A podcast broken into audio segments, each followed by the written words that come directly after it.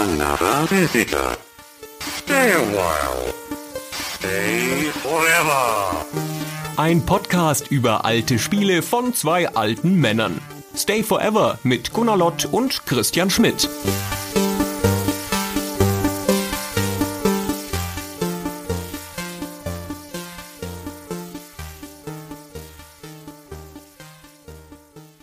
Hallo Gunnar. Hallo Christian. Ich habe einen neuen Slogan für uns für Stay Forever. Pass auf. Die ganze Welt der Retro-Spiele von A bis Z. Das ist ja eine clevere Idee. Nicht schlecht, ne? Und wenn wir die heutige Folge haben, dann sind wir fertig. Dann können wir im Prinzip, ja, hm, dann können wir im Prinzip aufhören. Ah, jetzt müssen wir sie aufnehmen und dann verschieben ans Ende. genau. Das geht nicht. Dann für ewig auf Halte legen, so lange, bis wir bereit sind, den Podcast zuzumachen. Okay, wir streichen das wieder und sprechen einfach nur über das Spiel, das sich unsere Patreon-Unterstützer gewünscht haben. Genau, wir sprechen über Z von den Bitmap Brothers oder Z. Ich glaube, offiziell sagt man Z, also mit einem weichen D auch hinten, Z. Das ist ein ganz schön schwieriger Name für dieses Spiel. Es ist auch verdammt schwierig, wenn man heutzutage zum Beispiel danach sucht. Also damals, ich weiß nicht, ob die Bitmap Brothers sowas wie Google vorhergesehen haben oder nicht. Offensichtlich nicht, denn einfach nur Z einzutippen in Google und zu hoffen, dass man dann auf das Spiel kommt, ist ziemlich unmöglich. In der Tat, das ist schwierig zu finden. World War Z findet man jetzt immer. Den Film. Ja, oder Dayset oder sowas. Also es gibt Dinge, die sind populärer mit einem Z drin, als es dieses Spiel ist. Deswegen muss man das immer zusammen mit Bitmap Brothers googeln oder sonst irgendwas, um es zu finden. World War Z, übrigens wie dieser Zombie-Film, das war der Arbeitstitel von dem Spiel Z damals. Als die Bitmap Brothers angefangen haben, das zu entwickeln, hieß es World War Z mit Z-E-D ausgeschrieben. Es hatte doch nie was mit Zombies zu tun, oder? Also dieses. Nein, nein, nein, nein. Damals hat man ja auch nicht automatisch Z für Zombies genommen. Nee, eben, genau. Das war ja vor dieser Zeit. Das ist erst seit diesem Buch. Es gibt auch dieses Buch mit Z, so ein Zombie Survival Guide Buch. Das hat doch diese ganze Zombie-Welle nochmal auf eine andere Art losgetreten und ich glaube, das hat das Z eingebracht. Okay. Also jedenfalls damals, also wir reden von dem Jahr 1996, war das noch vorher und ich weiß nicht, was dieser Buchstabe Z zu bedeuten hat. Vielleicht weißt du da mehr. Ich habe keine Ahnung, warum sie das Spiel so genannt haben. Es geht nicht um Zombies, es geht um Roboter letztendlich, es geht um Krieg und nichts, was ich in diesem Spiel entdeckt habe, gibt mir irgendeinen Hinweis darauf, was dieser Titel damit zu tun hat. Nee, ich glaube, das hat keinen Sinn. Und das ist einfach Quatsch. Ja, Quatsch. Ich glaube, das ist einfach nur der Versuch, einen ikonischen Buchstaben zu nehmen. Ja, vielleicht. Normalerweise ist es ja immer so, dass Leute sagen, hey, ich nehme ein Spiel, das mit A beginnt oder einen Firmennamen, der mit A beginnt. Das ist ja auch die Geschichte von Ascaron zum Beispiel, dass der Holger Flöttmann einen Firmennamen haben wollte, der mit A beginnt, damit er möglichst weit vorne in den Firmenregistern steht. Und vielleicht haben sich die Bitmap Brothers gedacht, na, wir wollen ein Spiel haben, das immer ganz als letztes auftaucht. Warum auch immer. Anders kann ich es mir nicht erklären. Naja, es gibt ja die bekannte Band ZZ Top mit zwei Z am Anfang und die geht die Legende tatsächlich, die wollten im Plattenregal ganz rechts einsortiert sein, damit man gleich rechts anfangen kann zu suchen. Hm, okay, das klingt vernünftig. Das funktioniert bei Spielen nur mäßig. Das ist ja auch nicht alphabetisch sortiert, ist ja auch wurscht. Jedenfalls stand das Spiel Z zumindest auf meiner Liste von Titeln, die wir in Stay Forever besprechen würden, ziemlich weit unten. Und es ist jetzt überraschenderweise in einer Abstimmung das Spiel geworden, das die meisten Leute bei uns hören wollten. Wir haben ein Thema vorgegeben, und zwar das Thema Bitmap Brothers. Wir wollten endlich mal ein Spiel von den Bitmap Brothers machen und die haben ja ein reichhaltiges Portfolio von guten Titeln. Viele davon, die mir auch viel bedeuten. Und mit Z hatte ich nicht gerechnet, um ehrlich zu sein.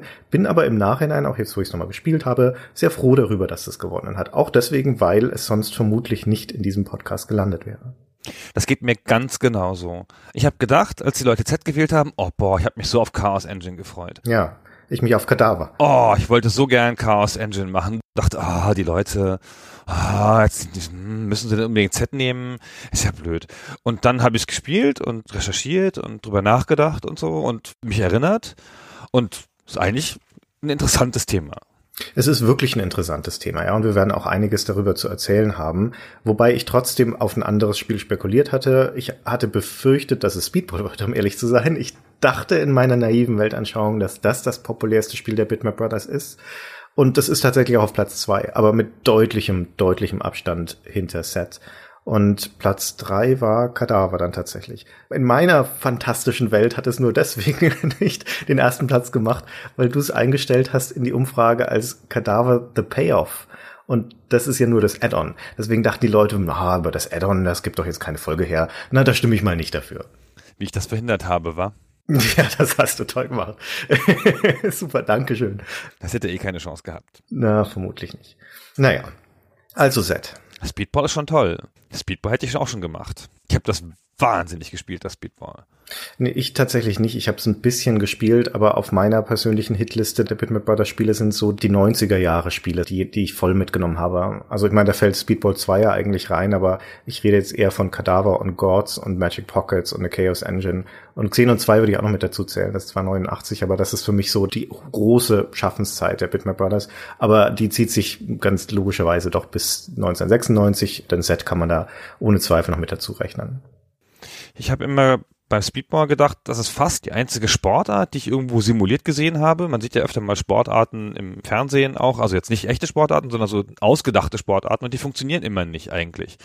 Die funktionieren dann sozusagen fürs Fernsehen oder für so ein Setting also Quidditch zum Beispiel ist ja ein Spiel ähm, aus Harry Potter, das hat ja überhaupt gar keinen Sinn. Das kann im Echten nicht funktionieren. Das funktioniert nur im Buch, weil das so dramatisch beschrieben ist und die sinnlosen Sachen ausgelassen werden. Aber das hat ja gar keinen Sinn. Und Speedball habe ich gedacht, das funktioniert einfach. Das ist ein Spiel, das könnte man auch so spielen, mit Menschen und Technik. In der Form, wie es in Speedball 2 gespielt wird, so mit Toten und allem.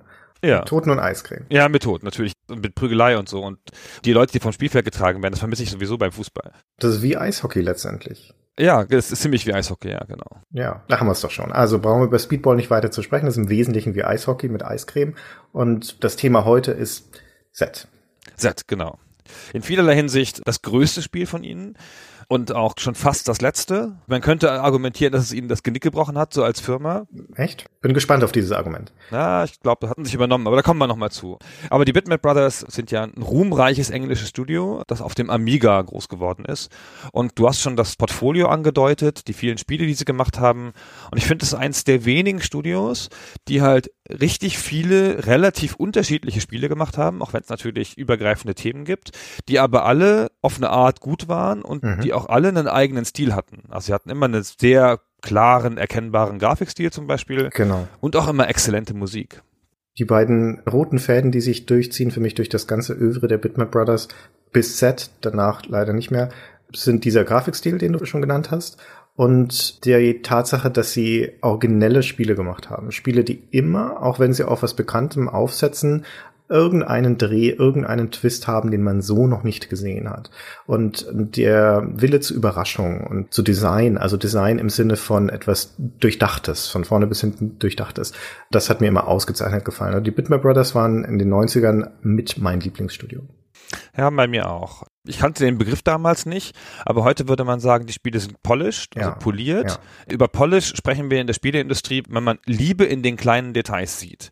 Und wenn da alles gut funktioniert, wenn die Wege im Interface super sind, wenn es noch kleine Gags gibt, wenn es ein gutes Feedback-System gibt, mit dem der Spieler alles versteht, einen guten Kontext hat und so, dann ist das polished so. Also ein Spiel, das einfach fertig ist so. Mhm. Ich habe das erste Mal so das Gefühl gehabt, da war ich schon in der Industrie, also in der Spielindustrie, bei God of War von Sony damals so. Das war so ein Spiel, da hatte ich das Gefühl, oh Gott, das ist ja so gepolished. Ich wusste gar nicht, dass Spiele so gepolished sein können. Mhm unfassbar. Und dann habe ich darüber nachgelesen und mit Leuten gesprochen und dann kam halt auch raus, dass die da so lange an dem Spiel rumexperimentiert und rumiteriert haben, bis sie sich alle gehasst haben.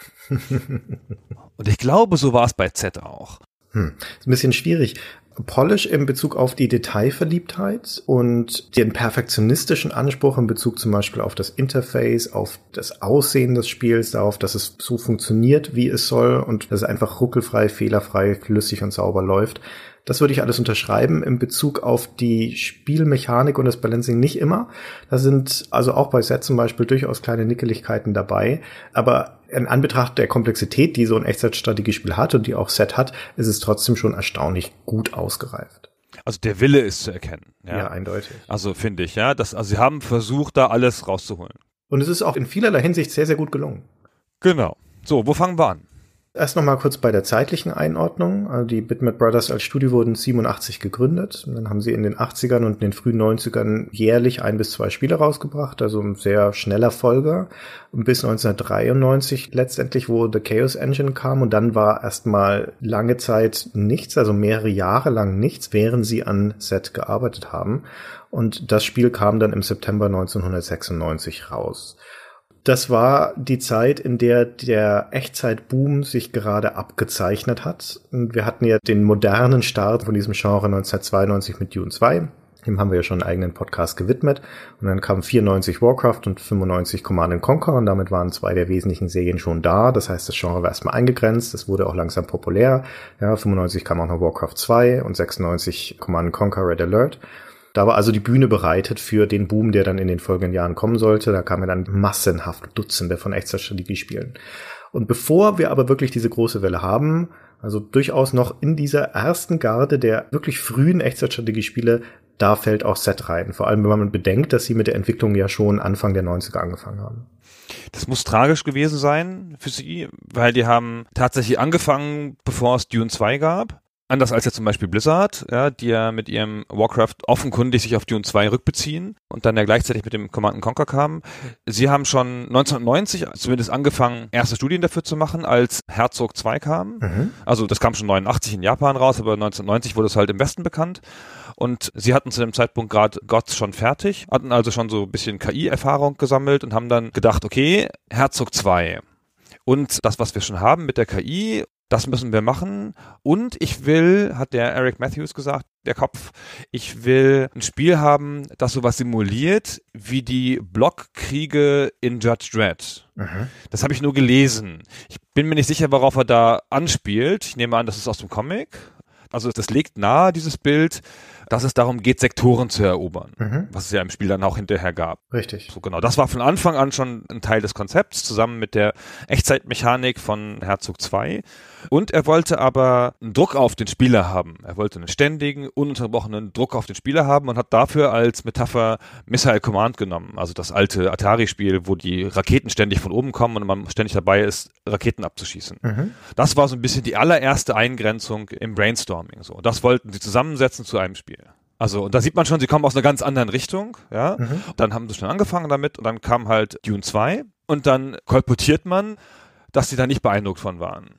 Anders als wir, ne? Spieler so, boah, was für ein Spiel, und die so, ach, guck mal, ey, wie lang man da baut. Ja, oh, das ist ja so langwierig. Warum müssen da nicht mehr Druck auf dem Spiel?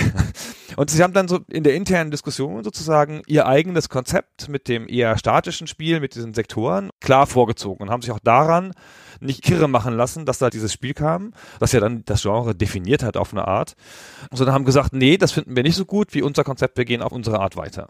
Das würde auch erklären, warum Sets bisschen neben dieser ganzen Traditionslinie steht, weil die ganzen Echtzeitstrategiespiele der 90er, die beziehen sich ja alle auf Dune 2. Da ist es ja der Blaupause, nach der die alle gemacht sind. Und jedes der Spiele, die dann gerade in der Mitte der 90er kommen, fügt dem immer noch was hinzu.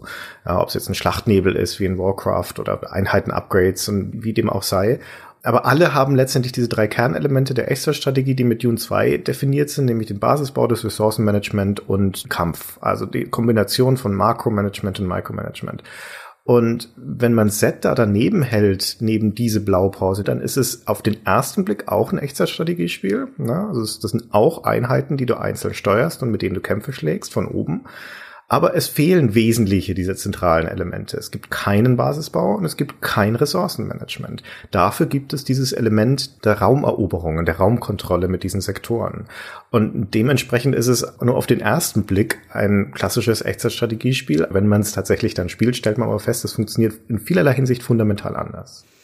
Man könnte sogar sagen, es ist kein Echtzeitstrategiespiel. Ich habe immer den Eindruck, dass der Begriff sehr stark verwendet wird für Command-Conquer-artige Spiele. Mhm. Und das alles, wo Sachen fehlen, wie der Basisbau, dann ist man schon wieder nicht mehr in der Echtzeitstrategie.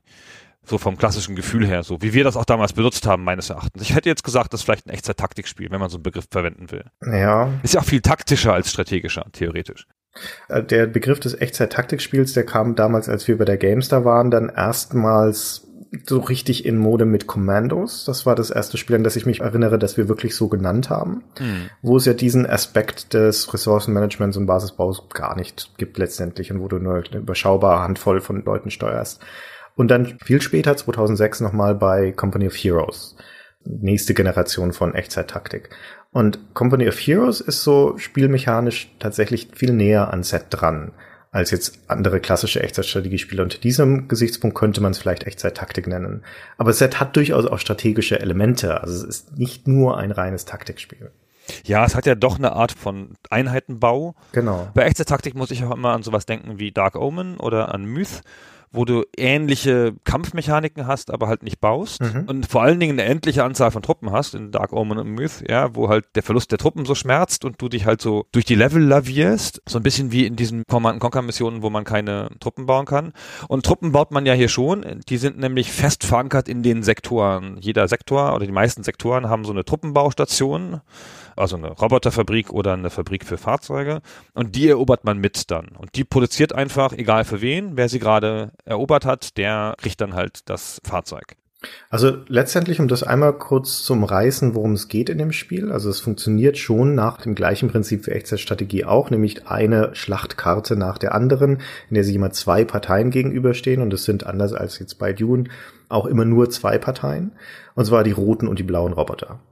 Na, das war's schon. Mehr ist da jetzt nicht dran und die beiden Parteien sind auch symmetrisch. Das heißt, die haben beide die gleichen Einheitentypen. Da gibt's jetzt keine wesentlichen Unterschiede. Meistens starten die an entgegengesetzten Orten der Karte und die Karte selbst ist unterteilt in diese Sektoren, die du schon mehrmals erwähnt hast. Das kann man sich eigentlich vorstellen wie ein Schachbrett oder eine Brettspielkarte, nur dass diese Sektoren nicht gleich groß sind, sondern sind zwar immer rechteckig, aber können durchaus kleinere und größere und mal länglichere und mal breitere und so weiter. Also wie eine Art Flickenteppich. Und in jedem von diesen Sektoren steht immer eine Flagge und wer diese Flagge einnimmt, dem gehört der Sektor. Und in den allermeisten Fällen ist diesen Sektoren auch immer eine Einrichtung zugeordnet, wie du gerade schon gesagt hast, eine Fabrik, die was produziert oder eine Radarstation oder auch mal eine Werkstatt oder Geschütze. Und wer diesen Sektor besitzt, für den sind diese Fabriken nutzbar, sind diese Gebäude nutzbar. Und letztendlich ist das Hauptziel, über die Einnahme von diesen Sektoren so das Machtverhältnis und die Schlachtgrenze sozusagen ständig zu verschieben in Richtung Gegner, bis man irgendwann so weit vorstoßen kann, dass man das gegnerische Vor einnehmen oder zerstören kann. Das ist sehr abstrakt auf eine Art, weil die Karten sind auch einigermaßen symmetrisch, dass sowohl der Computerspieler als auch der menschliche Spieler die gleichen Chancen haben oder die gleichen Aufgaben haben und auch die gleiche Geschwindigkeit entwickeln können, ungefähr beim Einnehmen der Sektoren. Ganz anders als in der klassischen Echtzeitstrategie, wo es ja auch ganz asymmetrische Sachen gibt. Ja. Die KI ist eingebaut auf dem Berg ja, und verteidigt nur, der Spieler greift nur an oder umgekehrt. Ja. Der Spieler hat eine Basis und die KI greift nur an oder so. Also so landschaftlich gestaltete Karten gibt es fast gar nicht. Ich, ich finde sie gar nicht so symmetrisch. Ja, unter dem Gesichtspunkt, wenn du es vergleichst mit anderen Echtzeitstrategiespielen, ja. Aber sie sind insofern symmetrisch, als beide Parteien in der Regel den gleichen Zugriff auf Ressourcen haben. Genau. Aber die räumliche Verteilung ist durchaus tendenziell anders aufgebrochen. Also um das Vor der einen Partei, der roten Partei, sind die Sektoren teils anders angeordnet als um die blaue Partei. Und es ist nicht so, dass symmetrisch jetzt in diesem Fall hieß, dass die Karten einfach gespiegelt sind. Genau, es ist nicht exakt symmetrisch, aber es ist auf eine Art symmetrisch. Auf der Machtverteilung letztendlich ist es symmetrisch, genau. Aber die Karte an sich sind nicht zwangsläufig gespiegelt. Genau, genau. Also sie versuchen schon eine Landschaft darzustellen, ja, die auch Genau. in sich natürlich wirkt und nicht gespiegelt wirkt, das stimmt schon. Sie haben übrigens, geht das Gerücht, sie haben die Landschaft mit Lego geprototypt. also geprototypt ist Rohversionen davon hergestellt, Ja. also nicht nur am Editor entwickelt und auch nicht auf Papier aufgemalt, sondern sie haben sich hingesetzt und haben die auf Papier mit Lego-Steinen gebaut. Also richtig tausende Lego-Steine in der Firma gehabt und so. Und ich finde, irgendwie sieht man das. Ich habe hinterher gedacht, das ist ja völlig nachvollziehbar. So sehen die Level auch aus. Die sehen auch so ein bisschen Lego-haft aus. So. Die haben ja so ein blockiges Design, so ein Amiga-Design auf eine Art, finde ich. Das ein bisschen erinnert halt an das, wie ihre Spiele früher aussahen. Und das hat schon was Lego-haftes. Das ist ganz cool getroffen. Mhm. Also durch diese Kartengestaltung und durch die Bedeutung des Spielfelds in seiner Gänze hat das fast was von einer Art Echtzeit-Brettspiel, finde ich, in gewisser Mhm. Weise. Na, und vor allen Dingen brauchst du die Karte auch ganz. Das ist nicht wie in anderen Echtzeitstrategiespielen aus jener Ära, also insbesondere Command Conquer und Dune 2, wo es halt im Prinzip, da könntest du auch die direkte Linie zwischen den zwei Basen nehmen und den Rest der Karte kann man auch wegschmeißen. Äh, Wenn da jetzt nicht irgendwo noch Spice rumliegen würde oder irgendwelches Tiberium, das man ernten könnte, dann wäre das gänzlich nutzlos da. Und dadurch, dass du aber hier diese einzelnen Sektoren hast, die alle irgendeinen strategischen Vorteil für dich bedeuten oder logistischen Vorteil, wenn du sie eroberst, musst du die ganze Karte an sich benutzen. Und wenn du es nicht tust, tut's der Gegner. Ja, genau. Notwendigerweise gehört der Sektor immer einem. Also am Anfang sind die meisten in der Mitte neutral. Mhm. Und sobald du eine Radarstation hast, kannst du diese Karte sehen, die die Blöcke sehr klar zeigt, die Ingame-Karte. Und dann siehst du halt auch, wie schnell der Gegner voranschreitet und oh Gott, der hat schon vier Sektoren und ich habe erst den zweiten und so, jetzt muss ich los. Also das Spiel übt von Anfang an Druck auf dich aus. Das ist schon das, was ihnen so gelungen ist. Es gibt nicht dieses, na, wir bauen erstmal und der Gegner schickt nur eine Einheit, so, dann baue ich noch mal ein bisschen weiter, dann habe ich 100.000, dann gehe ich rüber. Du bist schon am Anfang sofort in Bewegung und musst auch viel mit kleinen Truppenmengen arbeiten, so. Mhm. Ich habe ja diese dunehafte Neigung, auch beim Z-Spielen, mal so an einer Stelle 20 Einheiten zu sammeln. Das ist hier schon schwieriger. Ja. Geht schon auch, aber Deine Produktion findet halt nicht nur in deiner Basis statt, sondern sie findet halt überall auf der ganzen Karte statt, wo du gerade Fabriken hältst. Und wie du schon sagst, die Sektoren, die man nicht selber hält, die gehören dann halt fast zwangsläufig dem Gegner. Ja, insbesondere sobald erstmal die ursprüngliche Verteilung da ist. Das heißt, alles, was nicht dir gehört, gehört dem anderen. Alles, was nicht dir einen Vorteil bringt, bringt dem anderen einen Vorteil. Und es gibt nicht so Situationen wie in anderen Echtzeitstrategiespielen, wo ein TB-Umfeld zum Beispiel, das nicht von dir beackert wird, das liegt dann halt wieder brach. Dieses Brachliegen gibt es nicht mehr. Sobald der Sektor einmal erobert ist, gehört er irgendjemandem. Und auch das schafft diese Dringlichkeit, weil jede Sekunde, wo du einen Sektor in der Hand des anderen lässt, bekommt er andere Vorteile davon. Und zwar zweierlei Natur. Nämlich das eine ist, dass er in diesem Sektor Dinge produzieren kann, sofern denn da eine Fabrik drin steht. Aber vor allen Dingen, und das ist eine echt interessante Regel, je mehr Sektoren du hältst, desto schneller produzieren all deine Fabriken. Also wenn die Produktion von einem Soldaten normalerweise eine Minute dauert in der Fabrik und eroberst einen zweiten Sektor dazu, dann dauert es dann nur noch 55 Sekunden. Jetzt aus der Luft gegriffen, na, das sind jetzt nicht die richtigen Werte. Du eroberst den dritten dazu, dann dauert es nur noch 50 Sekunden und so weiter. Also je größer dein Territorium, desto schneller auch deine Nachschubproduktion. lass uns mal so eine typische Partie anfangen. Jetzt nicht im super Detail, aber so ein bisschen damit drüber kommt, wie man das spielt. Also Mhm. man fängt halt an mit einer, sagen wir mal, mit neun Feldern. Man hat eins und der Computer hat eins und dann habe ich drei Truppen am Anfang, vielleicht mal Panzer und zweimal Infanterie. Und das allererste, was ich mache, ist die losschicken in die neutralen Sektoren, um schnell Produktionskapazitäten zu kriegen. Und zwar husch husch. Und man sieht sofort, dass der Computer, dass die Karte von der anderen Seite auch blau wird. Also da fängt man schon mal an. Und bis das erste Mal Nachschub kommt aus der eigenen Hauptfabrik, ist die Karte aufgeteilt. Also Mhm. manchmal ist sie schon gewonnen bis dahin, ja. Oder verloren oder so. Also die erste Baurunde dauert irgendwie vier oder fünf Minuten. Das dauert ewig. So, bis da überhaupt was kommt, ist halt nicht. Kommt drauf an, was du baust. Wenn Genau. du nur Soldaten baust, dann sind es, glaube ich, nur zwei Minuten.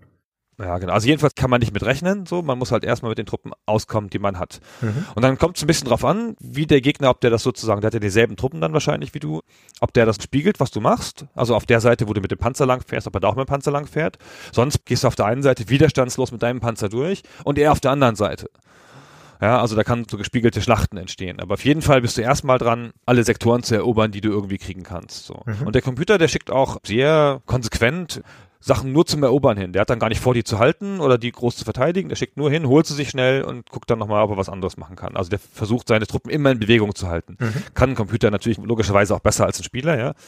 Die Ressource hier ist ja Zeit, also ist keine Ressource wie Tiberium oder sowas. Also hier ist sowohl die Zeit, die halt gebraucht wird, um Truppen zu produzieren, ist eine Ressource und halt auch die Zeit des Spielers, da im Micromanagement Sachen zu verteilen. Mhm. Und man kann aber auf eine andere Art zu Truppen kommen als in jedem anderen Spiel dieser Art. Die Roboter fahren die Panzer. Also jeder Panzer und jeder Jeep hat einen Piloten sozusagen, also einen Fahrer, und man kann den da rausschießen und das übernehmen. Das ist ein bisschen schwieriger, als den mit einer überlegenen Waffe zu zerstören. Aber man kann dann einen Panzer kapern und das macht einen riesigen Unterschied gerade zu Beginn. Ja, wenn man da jemanden aus dem Panzer rausschießt, dann ist ja wie zwei Panzer, ja. Der eine hat einen verloren und du hast einen dazugekriegt. Genau, das kann das Kräfteverhältnis sofort kippen lassen, auch innerhalb eines Kampfes. Das kann ja auch passieren, dass du das schaffst, während drumherum quasi noch der Kampf tobt und der gerade noch feindliche Panzer auf einmal auf deiner Seite dann ins Gefecht einsteigt.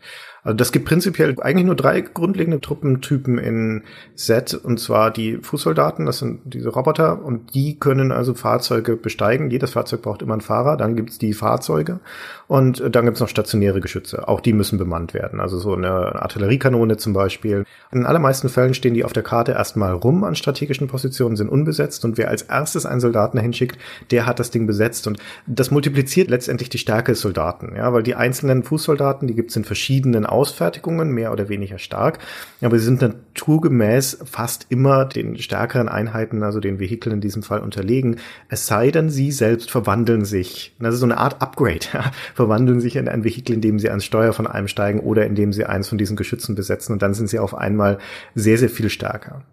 Bei den Fahrzeugen gibt es technisch zwei Arten, würde ich sagen, nämlich die Panzer und die Jeeps. Also es gibt selbstschießende Fahrzeuge und es gibt nicht selbstschießende Fahrzeuge. Mhm. Also im Jeep schießen halt die Leute raus, die da drin sitzen und im APC auch. Und dann gibt's noch den Kran, der Gebäude und Brücken reparieren kann. Das kommt spät im Spiel und ist, glaube ich, nicht so ein entscheidender Faktor. Und dann gibt's halt Panzer, gibt's alle Arten, ne? Raketenpanzer und schwere Panzer, mittlere Panzer, leichte Panzer und so weiter. Ja, das war's auch schon. Ja, die, die vier, genau, die du beschrieben hast. Ich habe alle Fahrzeuge aufgezählt eben, genau. Hast du aus Versehen gleich alle aufgezählt. also es ist ein echt überschaubares Set an Einheiten, mit denen du da rangehst. Das ist überhaupt ein sehr überschaubares Set von Konzepten, mit denen du arbeitest in Set. Also diese Reduzierung, die da drin steckt, auch gerade wieder im Kontrast zu den vergleichsweise komplexen Mechanismen, die ein typisches Echtzeitstrategiespiel hat, hat was sehr Eingängiges. Es macht das Spiel sehr simpel, es macht es aber gleichzeitig abwechslungsreich, weil es die Mechanismen, die es da hat, auch sehr abwechslungsreich einsetzt. Und das gibt dem fast einen arcadigen Charakter. Also das scheint mir an manchen Stellen wie ein Hybrid aus einem Arcade-Spiel, also sehr reaktionsschnell, sehr flüssig, du musst schnelle Entscheidungen treffen und eben diesem Strategiespielanteil. Was tue ich wann, wo? Wie gehe ich vor? Was für einen Plan verfolge ich? Ich konnte das. Ich bin nicht mehr ganz sicher, wie ich das damals empfunden habe, als ich es damals gespielt habe und vielleicht zu heute. Ich habe ein bisschen den Eindruck, dass ich heute mit meiner jetzigen Spielerfahrung da besser darauf vorbereitet bin, dieses Spiel zu spielen als früher. Als ich das damals gespielt habe, 96, das ist ja eine fiese Zeit, weil da kam ja nun gerade Red Alert raus, wie du schon sagst, äh, und vor allen Dingen das sensationelle Warcraft 2. Und ich weiß nicht, ob es an der Medienberichterstattung lag oder an meiner Unaufmerksamkeit. Ich habe ein Echtzeitstrategiespiel im klassischen Sinne erwartet. Mhm. Ich habe nicht ein Spiel erwartet, das eher so Brettspielhaft ist auf eine Art und in dem es taktisch keinen Basenbau gibt. Ich habe das gespielt, habe gedacht, so, das ist jetzt die erste Mission, klar. Und jetzt noch eine Mission ohne Basenbau, das ist ja aber dreist, ey. Und jetzt noch eine Mission, ey, Mann, die wollen mich da verarschen. ja, und ich war richtig enttäuscht, dass das Spiel so auf eine Art simpel ist also diese Kriegsmetapher, ja, die sie in den Zwischensequenzen ausleben, dazu kommen wir gleich noch, die ist aber irgendwie viel schwächer, finde ich, dadurch, dass es halt so Roboter sind und dass es keinen Basenbau gibt und es gibt doch nicht so richtig so einen befriedigenden Gewinn, so, ja, gut, du sprengst halt die gegnerische Basis, aber es ist wie so ein, wie das Schlagen beim Schachspiel, ja, es ist nicht so wie, ich überflute die Karte mit 100.000 Zergs oder so. Hm. Und ich war echt enttäuscht und habe dann aber erst im Multiplayer ein bisschen lieben gelernt. Dann habe ich mich dran gewöhnt, aber so als Solospiel hat es mir gar nichts gegeben. Und jetzt habe ich das gar nicht empfunden. Ich habe ja auch nicht erwartet, dass es ein echtes Strategiespiel im klassischen Sinne ist, logischerweise. Und habe es mit großem Genuss nochmal gespielt. Hm. Ich hatte damals, bevor ich das Spiel gespielt hatte, drei Vorurteile über das Spiel, die es mir extrem erschwert haben, es dann auch tatsächlich mal zu spielen. Und das sind Vorurteile, die, wenn man heute mal so ein bisschen quer liest, was Leute zu dem Spiel sagen, die einem immer wieder begegnen. Und zwar erstens, das Spiel ist wahnsinnig schnell. Zweitens, das Spiel erfordert wahnsinnig viel Micromanagement. Du hast richtig viele kleine Einheiten, du musst ständig an allen Stellen des Spielfelds Entscheidungen treffen. Und drittens, die Sache mit diesen Fahrzeugen ist total komplex. Ja, dass ich jetzt auch noch darauf achten muss, dass meine Leute da einsteigen und aussteigen, dass sie rausgeschossen werden können, das bringt noch eine Komplexitätsebene ins Spiel, deren Sinn ich nicht ganz verstehe. Ja, warum nicht einfach ganz stinknormale Panzer haben? Fertig. Und alle drei Dinge stimmen nicht. Ja, ist alles falsch. Sie stimmen nicht. Das Spiel nee. ist nicht schnell. Also das war vielleicht das, was mich jetzt beim Neuspielen nochmal am allermeisten verblüfft hat. Das ist kein schnelles Spiel. Im Gegenteil, es ist sogar manchmal ein ganz schön langsames Spiel. Und es arbeitet letztendlich, gerade auch am Anfang, später in den größeren Karten wird es ein bisschen anders, mit gar nicht so vielen Einheiten. Es gibt ja auch ein Einheitenlimit von 50. Ja, das ist jetzt nicht so der Hammer noch dazu, wenn man bedenkt, dass so zum Beispiel so Soldaten, die kommen aus der Fabrik immer gleich in Gruppen von zwei bis vier oder zwei, ja, zwei bis vier, glaube ich, ist es raus, je nachdem welcher Einheitentyp. Und die steuerst du dann als Gruppe letztendlich, ja. Und was die Fahrzeuge angeht, das geht total easy. Vor allem, weil deine Soldaten ein kleines bisschen Eigeninitiative besitzen.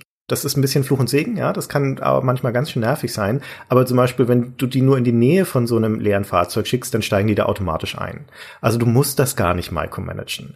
Und diese drei Vorurteile, wie gesagt, die stimmen nicht, sondern eher ist das Gegenteil wahr und machen Set, wenn man da erstmal also das überwunden hat und reinsteigt, zu einer eigentlich sehr gut beherrschbaren Spielerfahrung. Es gibt auch noch das vierte, wenn man so möchte, das vierte Urteil, das ich auch häufiger gelesen habe, nämlich, dass es halt ein sehr schweres Spiel wäre.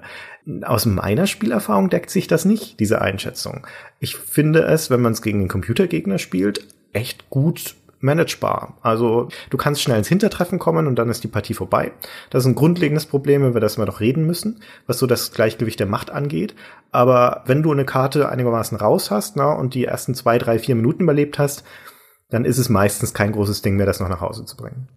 Ich habe gelesen, dass im Testprozess die internen Tester gesagt haben, okay, ich spiele die Karte einmal, verliere sie, weil ich mir alles angucke und dann gewinne ich sie aber immer. Mhm. Und das fand ich ein gar nicht so unlogisches Statement, das sich, glaube ich, deckt mit dem, wie ich das gespielt habe. So, wenn man erstmal nur die Karte erforscht und gar nicht gewinnen will und dann so relativ schnell dafür ein Gefühl kriegt, wo der Computer angreift, obwohl der das immer unterschiedlich macht, aber so, wo die Gefahrenpunkte auf dieser Karte liegen, das nicht immer ganz leicht zu sehen ist und dann mit einem Plan rangeht, ja, beim nächsten Mal, dann kann man den Plan eigentlich ganz gut durchexerzieren man stößt dann nicht so auf so viel Widerstand. Jedenfalls so mal die ersten mhm. 10, 15 Level fand ich jetzt nicht mehr so schwer. So. Das stimmt. Und wie gesagt, man muss sich halt vielleicht auch von diesem Gedanken verabschieden, von diesem mentalen Modell, dass man es hier mit einem Echtzeitstrategiespiel zu tun hat und auch mit den erlernten Methoden aus Echtzeitstrategiespielen das Spiel beherrschen kann. Denn vieles von dem, was du in Echtzeitstrategie gelernt hast, funktioniert hier einfach nicht, weil es nicht existiert. Wie gesagt, alles, was jetzt so zum Beispiel defensive Strategien sind, also Basis hochziehen, Verteidigungsringe bauen, die ganze logistische Komponente, was baue ich wohin, das spielt hier überhaupt keine Rolle. Also nur in ganz, ganz untergeordnetem Maße in dem Sinne, dass du Geschütze selber positionieren kannst, wenn du sie baust. Aber das war's auch schon. Es gibt keine Transportlinien in dem Sinne, dass du jetzt Einheiten zum Abbauen von irgendwelchen Rohstoffen schicken müsstest und aufpassen müsstest, dass die nicht unterbrochen werden können, sondern sie kommen halt einfach aus den Fabriken raus, die Einheiten, nachdem der Ticker auf Null ist, poppt eine neue Einheit aus dem Toaster sozusagen, ja, und dann, dann läuft der Timer wieder von vorne los und du kannst halt nur entscheiden, welches Toastbrot da reingesteckt werden soll. Ja, soll ein Panzer da rauskommen oder soll es ein Soldat sein? Und diese ganze wirtschaftliche Komponente gibt es nicht. Es gibt keine Währung in dem Spiel. Hier wird Zeit direkt in Einheiten konvertiert. Das ist alles. Das macht es sehr gut beherrschbar, finde ich. Ja. ja. Das macht viel weniger Micromanagement, weil das, was dir das Bauen schon erspart, dass du nicht bauen musst. Ja, und du kannst dich halt deswegen ganz gut darauf konzentrieren und tatsächlich geht mir auch so, ich fand es gar nicht schnell mehr. Und ich hatte auch aber die Erinnerung, dass es schnell war. Ich hatte die Erinnerung, es ist ein schweres, schnelles Spiel. Was ist einem immer, ey, man kann ja der eigenen Erinnerung nicht vertrauen, ja, dann ist die Propaganda der Spielezeitschriften, hat sich dann mit meiner eigenen Erinnerung vermischt und hat es überlagert, ja, und hinterher habe ich geglaubt, das wäre ein schnelles Spiel gewesen. Und das kann ich ja damals auch nicht so empfunden haben, glaube ich. Naja, vielleicht ist es so ein bisschen im Vergleich mit der Zeit, weil mhm. keines der Echtzeitstrategiespiele damals war schnell. Auch Dune 2 ist kein schnelles Spiel. Auch Warcraft und Command Conquer sind keine richtig schnellen Spiele. Die richtig schnellen Echtzeitstrategiespiele kamen dann alle ein bisschen später. Und im Vergleich dazu mag es schon sein, dass man es als schneller begreift, aber die meisten Einheiten sind elend langsam unterwegs. Und es kommen auch so Konzepte dazu, für die man moderne Terminologie anwenden kann, um sie zu begreifen. Denn es gibt beim Design der Karten, das kann man sich so vorstellen wie Lanes und Jungles aus MOBAs, ne? weil die meisten Sektoren durch logische Straßen verbunden sind, also auch de facto durch Straßen in der Regel. Und Straßen sind wie Lanes, da kommst du schnell voran und das sind die logischen Wege von einem Sektor zum anderen. Und dazwischen ist die Karte aber auch gefüllt mit Dingen.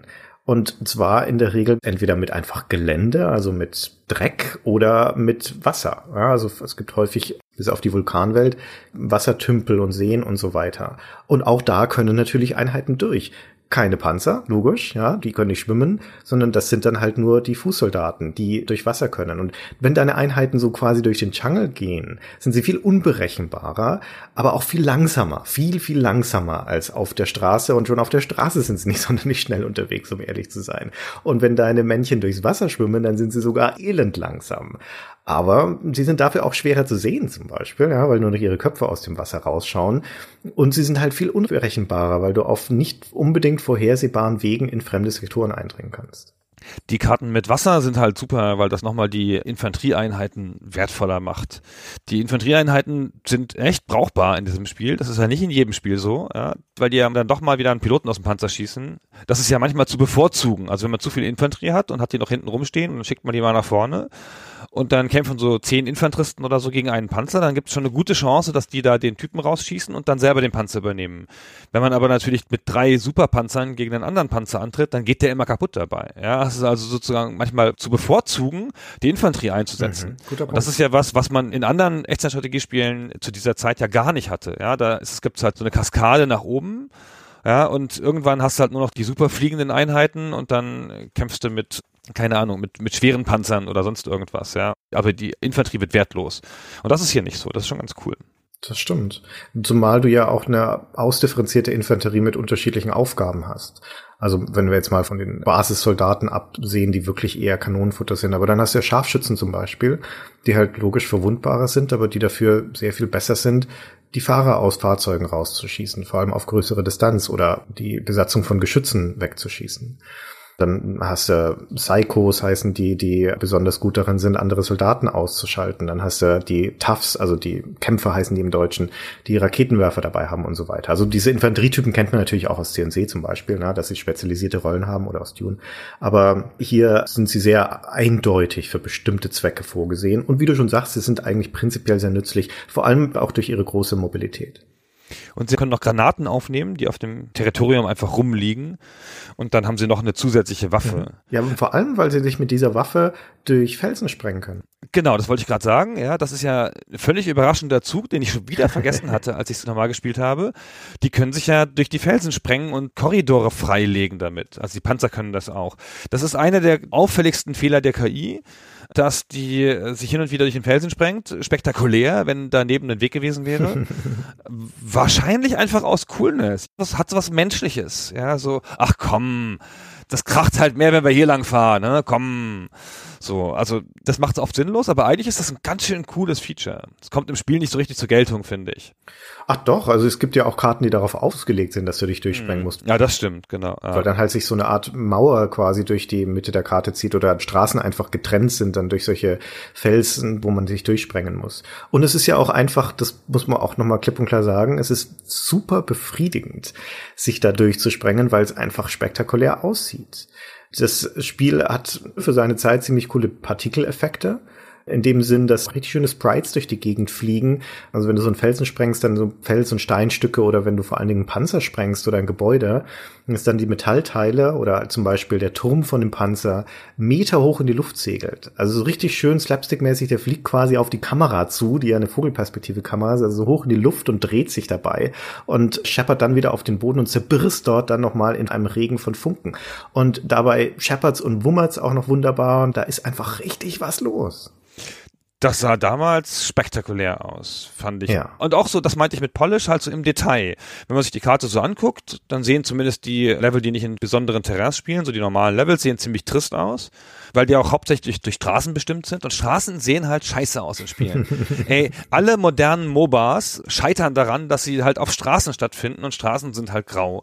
Das ist echt so ein Problem. Aber gut, don't get carried away. Jedenfalls sieht die Grafik so statisch gar nicht so super toll aus und ich finde aber in Bewegung dann, weil halt immer was passiert, ja, und es, es, hat auch eine lustige Soundkulisse. Du hast das Gefühl von einer Schlacht die ganze Zeit, ja. Alle rufen dir immer was zu, so an jede Ecke und Enden, so, ah, wir sind unter Beschuss. Hey, wir müssen da lang und sowas, ja. Ich finde, sie haben sich große Mühe gegeben, die Schlachtfelder selbst in ihrem unberührten Zustand schon interessant zu gestalten. Zum einen hast du eine relativ farbsatte Palette, das ist so, wenn man die Historie der Bitmap Brothers Spiele anschaut, auch nicht unbedingt selbstverständlich. Die waren häufig eher gedeckt in ihrer Farbigkeit und hier ist sie vergleichsweise strahlend. Und dann sind halt einfach viele kleine Atmo-Animationen. Ne? Da blubbert's im Wasser oder da hast du kleine Wasserwirbel und es kräuchen überall auf der Karte kleine Viecher rum. In den Winterkarten wackeln Pinguine rum und in den Vulkankarten, was ist da, kräuchen auch so kleine Viecher rum. Ich weiß gar nicht mehr, was es ist. Die haben überhaupt keinen Zweck. Ja, also das sind einfach nur Animationen und dann, und das ist halt so ein typisches Polish-Element, in dem Sinne, wie wir vorher auch Polish definiert haben, dann kreisen überall den Schlachtfeldern immer irgendwelche Vögel oder Flugdinosaurier oder Möwen oder sonst irgendwas. Und die flattern da halt so rum. Und wenn deine Soldaten gerade tatenlos rumstehen und es kommt so eine Möwe da angeflogen, dann schießen sie die vom Himmel. Und dann löst die sich in einen Regen aus Federn und Blut und so kleinen weißen Teilchen, die ich nicht anders als Kotbatzen beschreiben kann, lösen die sich dann auf. Du wolltest immer mal das Wort Kotbatzen unterbringen. Ja, genau. Habe ich 62 Folgen lang darauf hingearbeitet. Also sogar diese kleinen Critter, die da halt einfach auf der Karte rumlaufen, die verkriechen sich manchmal, wenn ein Panzer da lang fährt und so. Also Ja, das interagiert ja. auch alles miteinander. Ja, das ist halt echt ganz schön lustig gemacht. Ja, und dann hat's natürlich diesen wiedererkennbaren, einzigartigen Bitmap Brothers Grafikstil. Zum letzten Mal, muss man auch sagen. Das ist das letzte Spiel der Bitmap Brothers, das es hat. Oder? Chaos Engine 2? Weiß ich gar nicht. Wie dem auch sei. Also ich sage jetzt einfach mal, es ist das letzte. Z2 jedenfalls sah ganz anders aus dann, ja. Genau, sah ganz anders aus. Und zwar halt so ein Grafikstil, der, wie würde man den beschreiben? Ich würde sagen, marmoriert. Also das ist wie, als ob die gesamte Welt gebaut sei aus gemeißeltem Stein mit klar definierten Kanten, mit so einem sehr glänzenden Look und dabei, wie ich aber schon sagte, meistens mit so gedeckten Farben und das gibt ihm einen eigenen visuellen Stil. Das ist irgendwo zwischen einem Marmorstatue und einer Tabletop-Figur. Ja, bewegt sich das so stilistisch. Das gibt's auch sonst nicht. Ich finde, die Spiele erkennt man auch heute noch und ich wüsste jetzt niemanden, der so richtig ähnlich aussah. Es ist halt ein grober Stil auf eine Art. Auch die Figuren sind sehr dick und blocky und haben breite Schultern. So ein bisschen wie so Warhammer Zinn-Miniaturen, ja, die halt auch übertrieben sind in den Muskeln. Die haben zu große Köpfe, die haben zu große Waffen. So sind die auch halt. Das passt alles so ineinander.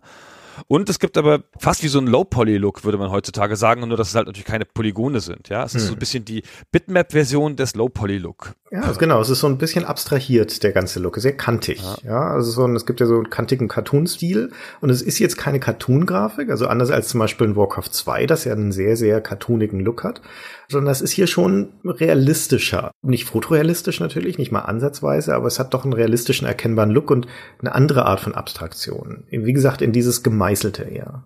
Das sind alles sehr schöne Spiele, finde ich, das muss man schon sagen. Ja, wirklich. Ja, ich liebe diesen Look. Das ist so ein, für mich ist das so der quintessentielle Amiga-Look.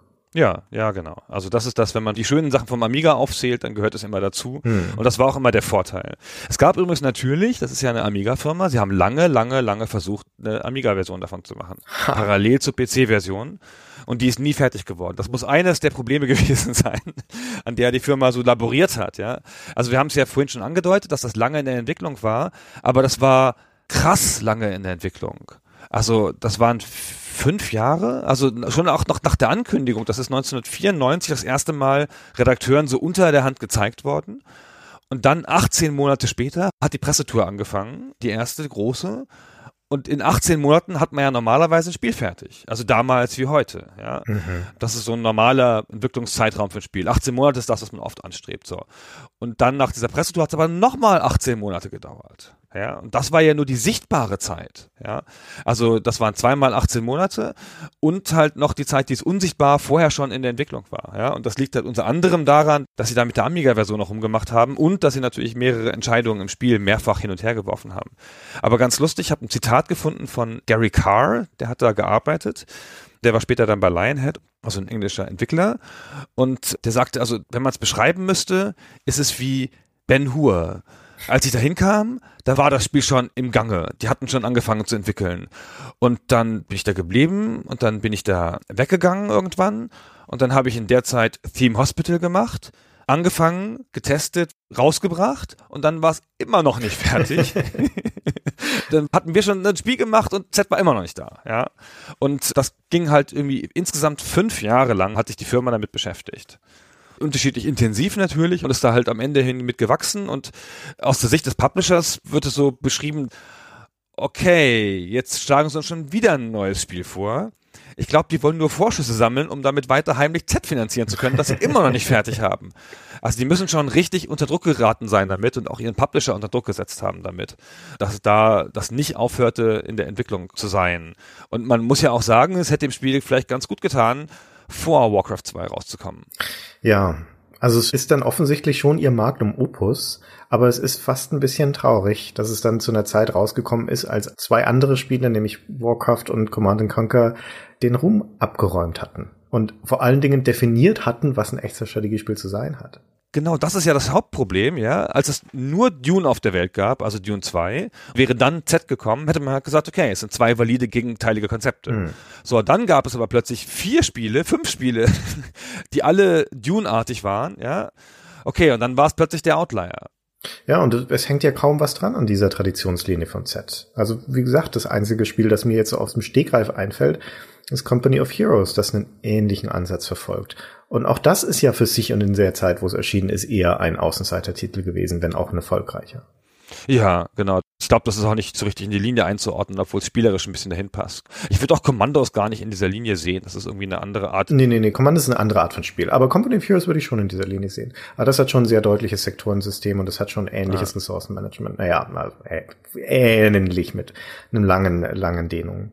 Naja. Aber wie spielt es sich denn jetzt eigentlich das Set? Das müssen wir, glaube ich, noch mal ein bisschen genauer definieren. Also wie ist die Spielerfahrung? Was ist die Herausforderung? Also wir haben ja schon ein bisschen erzählt, dass man am Anfang diese Sektoren einnimmt und dass man das halt schnell machen muss, weil der Computer das auch tut. Ja. Und dann kommt es immer darauf an, was der Computer tut. Man verdrängt sich ja so auf der Karte. Ja, das ist ja das, was wir vorhin schon beschrieben haben. Es gibt ja nicht was, was irgendwann brach liegt und dann haut man sich da und dann haut man sich nicht da, sondern man schiebt sich so die ganze Zeit hin und her. Ich schiebe den Computer weg hm. im Gefühl, drei Sektoren zurück, ja, und habe dann auf der linken Seite alles erobert. Und in der Zeit hat der sich rechts konzentriert und nimmt mir da rechts was weg. Also man schiebt sich so die Sektoren hin und her. Und dann ist es immer eine Situation, die so kippt. Ja, und das ist ja auch ein bisschen eine Problematik des Spiels. Man kann das Kippen halt irgendwie fühlen oder sehen. Und dann ist es schwer zu revidieren. Hm. Also dasselbe ist schwer zu revidieren, obwohl ich glaube, kriegt man nicht einen Einheitenbonus? Also werden die Einheiten nicht einen Tick stärker, wenn man der Schlechtere ist in den Sektoren? Das wäre mir neu. Ah, weiß ich nicht. Dann wahrscheinlich nicht. Also den Baubonus gibt es natürlich für denjenigen, der im Vorteil ist. Also das ist eher so, dass es sich verstärkt. Ja. Und ist mir selten gelungen, die Situation umzudrehen, wenn ich richtig zurückgelegen habe. So. Das ist sehr gut beschrieben. Also es ist dieses Hin- und Herwogen der Schlachtlinie, es ist auch dieses Belauern. Also es ist auch durchaus geht es darum, Gelegenheiten zu nutzen, vergleichsweise schnelle Vorstöße zu machen, ja, in dem Tempo, das das Spiel halt erlaubt. Im Gegensatz zu anderen Echtzeitstrategiespielen der Zeit, wo es eher so ist, dass man entweder na, einen Schlag gegen den gegnerische Basis, der gelingt oder nicht, dann wartet man wieder, dann macht der Gegner einen Rückschlag gegen die eigene Basis, die wehrt man ab. Also das ist immer so wie beim Tennis, na, Ball im einen Feld, Ball im anderen Feld. Oder dass du dir sogar wie bei Tarkov so lange aus dem Weg gehst, bis du letztendlich die Entscheidung, eine Schlacht zu wagen glaubst. Das ist es hier alles nicht, sondern hier ist es durchaus viele kleine Scharmützel und das ständige Lauern auf den Vorteil.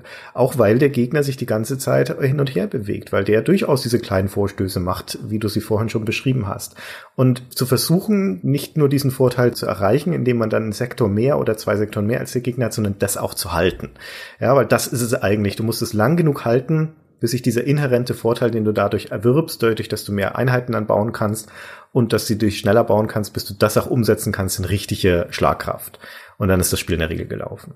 Und du hast überall auf der Karte Truppen. Ja. Und das ist ja, das genau. unterscheidet sich ja auch. Man neigt ja dazu, große Blöcke zu bilden in den Warcrafts dieser Welt so vor der eigenen Basis, ja, dann schickt man da alles hin und natürlich muss man hin und wieder nochmal irgendwie ein Ressourcenfeld bewachen, so, aber eigentlich versucht man die groß zu konzentrieren und dann auf so eine Art Entscheidungsschlacht immer hinzulaufen, hm. so.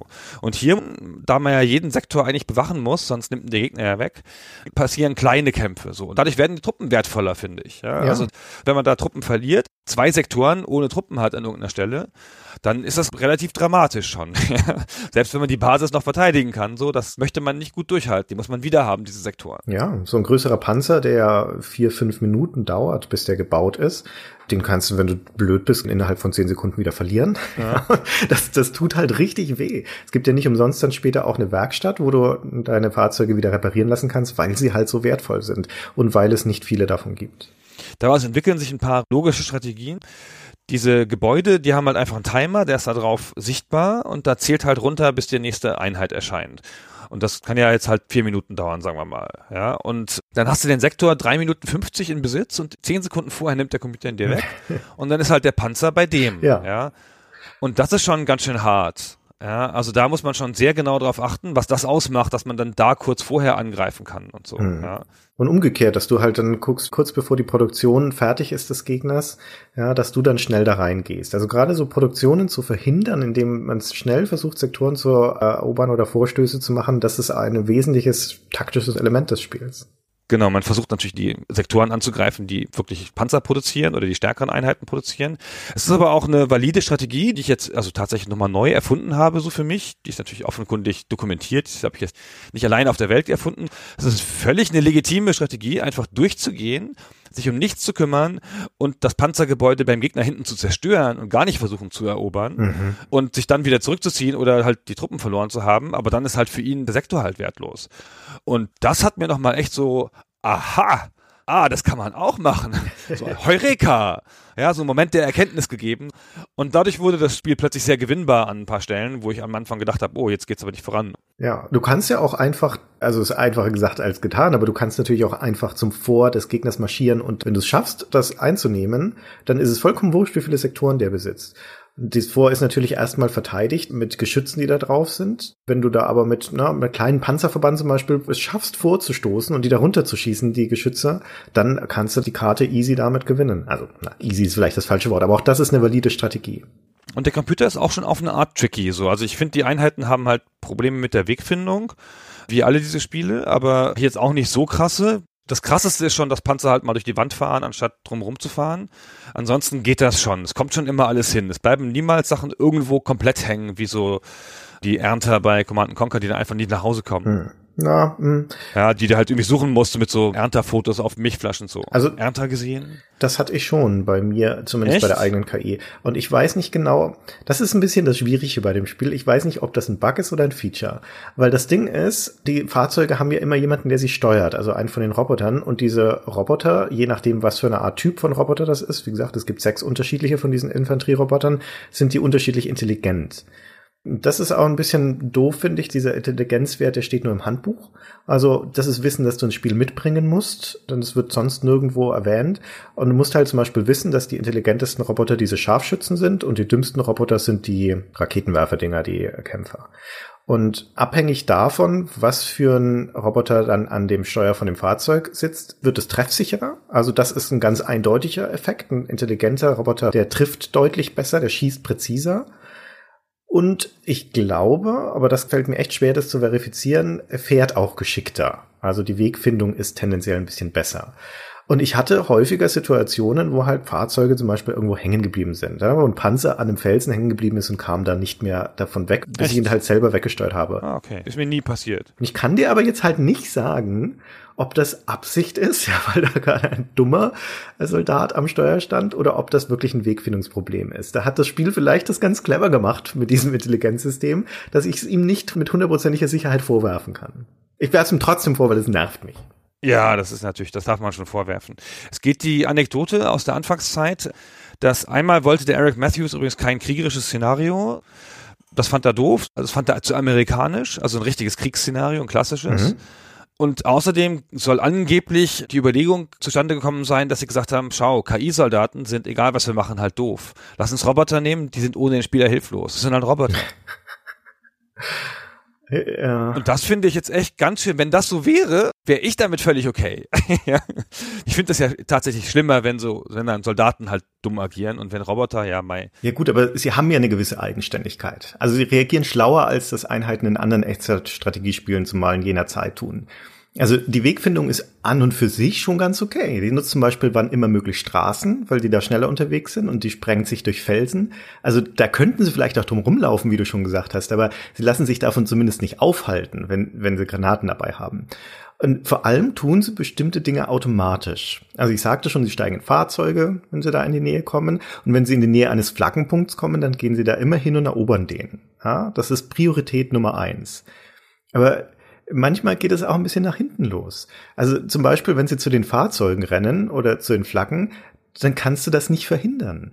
Also Da verlierst du dann kurzzeitig die Kontrolle über sie, selbst wenn da gerade ein Gegner auf sie schießt. Ja, da schießen sie nicht zurück, sondern die laufen dann dahin. Dem KI-Gegner geht's aber genauso. Also ich hatte da schon durchaus absurde Situationen, wo zwei einzelne Soldaten sich immer gegenseitig eine Flagge abgenommen haben. Das waren die letzten beiden Überlebenden von der größeren Schlacht, die da vorher stattgefunden hatte.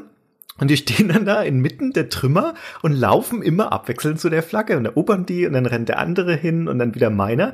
Und das ging mehrmals so hin und her. Und ich konnte meinen Soldaten ums Verrecken nicht dazu bringen, auf den Gegner zu schießen. Weil er das direkt wieder abgebrochen hat, um die Flagge dann wieder einzunehmen.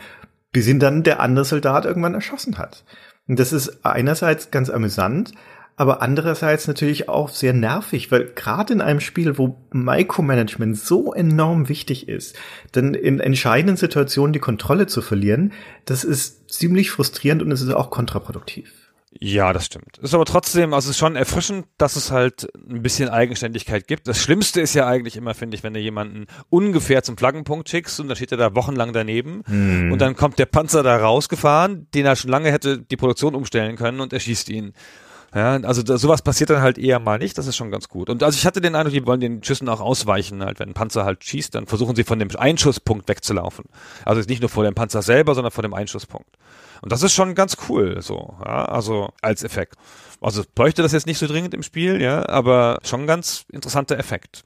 Ja, doch, da hast du recht, das stimmt.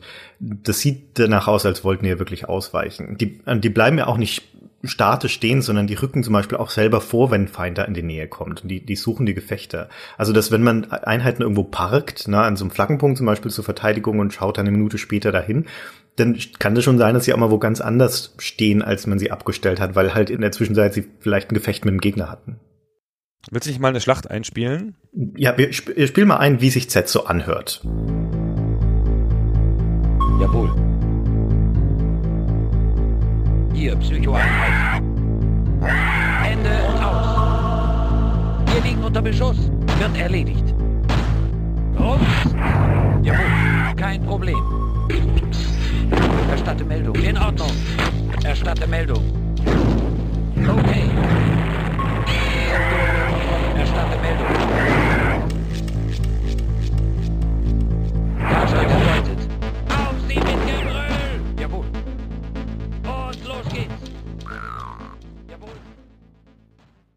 Finde es am coolsten, wenn sie Rums sagen. das hat mich so gefreut. Ich habe einen simplen Humor so und ich habe dann Englisch und Deutsch nochmal gespielt und Englisch ist halt auch ganz cool. Aber im Deutschen dieses Rums, das finde ich super. Toll. Und wenn man eine Mission verloren hat, dann sagen sie schon mal mit Verlaub, das war scheiße. und das hat in, in seiner Direktheit hat es was sehr Charmantes, finde ich. Also das, was auf dem Schlachtfeld passiert, ist das eine. Aber dann gibt's da ja auch noch eine Rahmenhandlung drumherum. Ja, das ist der reine Schwachsinn. Das gibt's auch nur in England. Also die Grundstory ist halt, man folgt so in einer sehr fantastischen CGI-Sequenz, die immer zwischen den Schlachten weitererzählt wird. Dann folgt man den Abenteuern von zwei Robotern, die sind so doofe Soldaten. Ellen und Brad heißen die. Ja, das sind zwei Rednecks. Sind das nicht so eher so Bill und Ted Leute so mit, ah, wir finden alles cool, wir machen geil Musik an und es ist erstmal wichtiger als zur Schlacht zu fahren und so. Ja, aber, aber die saufen ja auch noch. Und sie trinken halt immer noch, genau. Und sie rüpeln rum. Also das ist so ein Ballermann-Humor. Und sie trinken halt immer ähm, Rocket Fuel aus so Dosen, wie halt Bier. Und dann haben sie noch den General Sott, das ist ein bisschen der Chef. Der ist angeblich nachempfunden, dem amerikanischen Typen aus Apocalypse Now, diesem Luftwaffenoffizier der immer diese Dörfer hat erobern lassen, wo die besten Wellen waren, damit sie dann Wellen reiten konnten, die amerikanischen Soldaten. Also dem ist es angeblich nachempfunden, aber es ist natürlich nur ein Klischee so. Ja, der hat halt so einen Cowboy-Hut auf und spricht so ein Southern Drawl und ballert immer rum. So. Ja, das ist so ein Drill Sergeant-Klischee. Genau. Und es wird überhaupt nicht erklärt, warum Blau jetzt schlechter ist als Rot oder so. Ja, es gibt halt rote Roboter und blaue Roboter, die sehen exakt gleich aus, auch in den Zwischensequenzen. Man sieht die Schlacht sozusagen von ganz unten, aus der Sicht des normalen Soldaten. Ich habe auch keine Ahnung, was hier abgeht. Oh, wir haben gewonnen. Na gut, dann machen wir mal weiter. So, nicht so wie in diesen epischen anderen Spielen so, oh nein, die Welt retten. Gunnar, du musst das machen. Nur du kannst die Welt retten. So, hier ist das so, hm, was ist jetzt halt passiert, haben wir gewonnen, alles gut. Weiter. Für mich reißt diese Rahmengeschichte und vor allem die Inszenierung dieser Rahmengeschichte eine ganz irritierende Kluft auf. Ich meine, es ist ja völlig okay, das simpel zu halten. Ne? Rot gegen Blau, da gibt's keinen Grund für den Krieg, das braucht auch keinen Grund, die kämpfen halt und fertig. Das gehört wieder zu dieser ganz eleganten Reduziertheit von dem Spiel. Und da hast du aber drumrum diese davon losgelöste Rahmung durch zwei betrunkene Trottelsoldaten, die so richtig klischeehafte, plumpe, asoziale Idioten sind. Und die immer wieder den gleichen Quatsch machen. Die saufen, die streiten sich darum, wer jetzt fliegen darf, die legen Bruchlandungen hin, die nennen den weiblichen Bordcomputer Ziege und so weiter. Und weißt du, ich kann mir schon vorstellen, wo das herkommt. Ne? Das ist so dieser Cannon-Fodder-Ansatz, dass man das prinzipiell ja erstmal problematische Thema Krieg dadurch entschärft, dass man es übersteigert, ne? dass man es ins Mhm. Absurde überdreht, der Banalität preisgibt und dadurch irgendwie auch die Sinnlosigkeit des Ganzen dann darstellt.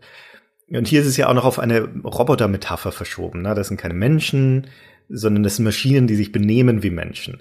Und dadurch kannst du dann einen Schritt zurücktreten und sehen, wie absurd das eigentlich ist, dieser ganze Krieg ne? und so weiter.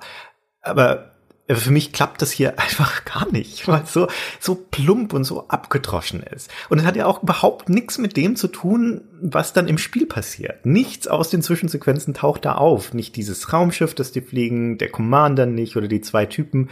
Oder, also die haben so Cameo-Rollen, ja, die sitzen da mal an Liegestühlen rum, aber man kann nichts mit denen anfangen. Also da gibt's überhaupt keine Verbindung. Ja, das wird gar nicht gerahmt. Das ist ein bisschen schade fast. Ach, andererseits ist es auch erfrischend in seiner Stumpfheit. Ich bin immer gar nicht sicher.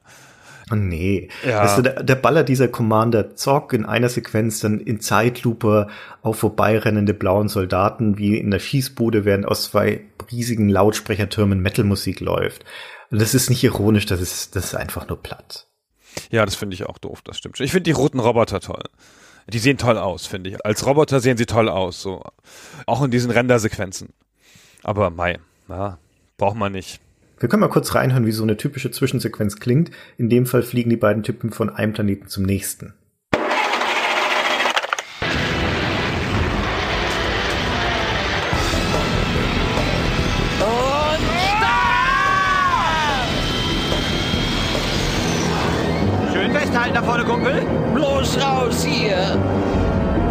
Schau dir dieses Loch an. Ich gehe so dicht dran, wie ich kann, okay?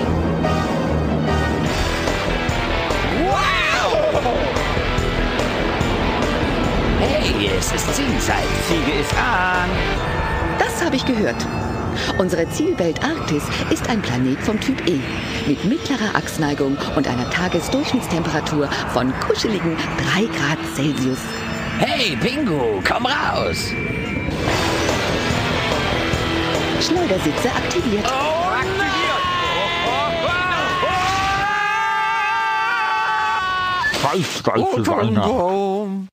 Ja, Die Rendergrafik an sich ist schon schick für die Zeit. Also es ist halt auch irgendwie ein, ein visueller Bruch zur Spielgrafik. Das ist alles so losgelöst. Es gibt da ja auch keine nennenswerte Handlung, außer dass die zwei Typen von einem Planeten zum anderen fliegen. Und das entwertet den, die Belohnung, die in solchen Videos ja auch liegt. Also wenn du Command Conquer anschaust zum Beispiel, da hast du in jeder Mission hast du einen greifbaren Fortschritt. Da geht das Video, das du nach einer Mission bekommst, geht auf das ein, was du geschafft hast in, in den meisten Fällen. Und du hast das Gefühl, ich bin jetzt einen Schritt vorangekommen. Ich will jetzt auch wissen, wie das weitergeht hier mit diesen GDI und der Bruderschaft von Nord. Aber hier bei Z haben die Videos nach den Missionen absolut nichts mit dem zu tun, was da gerade passiert ist. Die sind total generisch und die wiederholen sich ja auch ständig. Alle paar Einsätze siehst du wieder die gleichen Videos. Ja, man möchte sie auch wegklicken zwischendurch, wenn man ein paar Mal gesehen hat. Das bringt dem Spiel nichts. Sie haben das auch nachträglich eingefügt, weil die CD-Revolution fiel ja mitten in den Entwicklungszeitraum. Ja gut, wenn man fünf Jahre entwickelt, dann fallen da drei Revolutionen in dieser schnelllebigen Industrie da rein. Die hatten wohl am Anfang klassische Pixel-Artworks, so animierte Pixel-Artworks, die sich so gegenseitig verschieben, so comicartig. Und dann haben sie gesagt, ne, jetzt ist Seventh Guest draußen, jetzt müssen wir auch sowas machen. Und dann haben sie noch mal ein Jahr alleine auf die Zwischensequenzen verwendet, weil sie die in-house gemacht haben. Haben sie auch nicht, wie das, wie man das heute macht, noch mal eine Firma für beauftragt, die sich mit sowas auskennt, sondern nee, das haben sie zu Hause gemacht. So. Auch noch, weißt du, auch noch. Das ist schon beeindruckend. Das ist auch kein Wunder, dass es dann so lange gedauert hat.